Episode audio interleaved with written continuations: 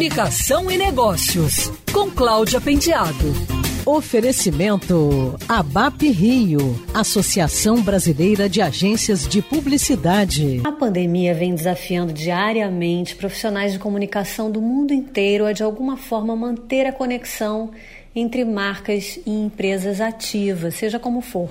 O jornal americano Ad listou 10 tendências criativas trazidas pela Covid-19. Não vou conseguir listar todas, mas vou falar de algumas delas. A primeira é a modificação de logomarcas. O McDonald's separou seu M em dois para simbolizar o isolamento social. A Coca-Cola, a Audi a Volkswagen acrescentaram espaços entre as letras dos seus nomes. Outra tendência é criar campanhas usando imagens postadas por pessoas comuns nas redes sociais.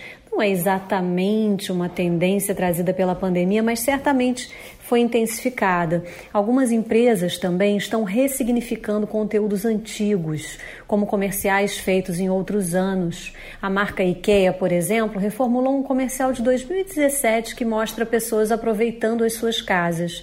Tudo para incentivar, claro, nesse momento, que as pessoas se reconectem com seus espaços internos. Outra tendência inevitável de quem está produzindo campanhas publicitárias neste momento é mostrar imagens de ruas vazias. Uma campanha sobre a violência doméstica da Women's Aid mostra as ruas vazias de Londres para destacar que parceiros violentos estão em casa.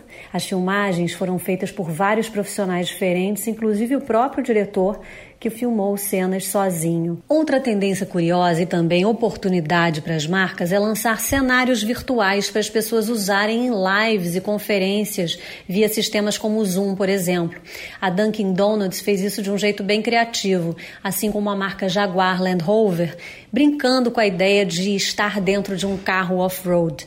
E assim seguimos em quarentena e, ainda que não seja prioridade vender, para as marcas é um momento para colocar em prática seus valores e manter as conexões em alta. Fique em casa. Quer ouvir essa coluna novamente? É só procurar nas plataformas de streaming de áudio. Conheça mais dos podcasts da Band News FM Rio.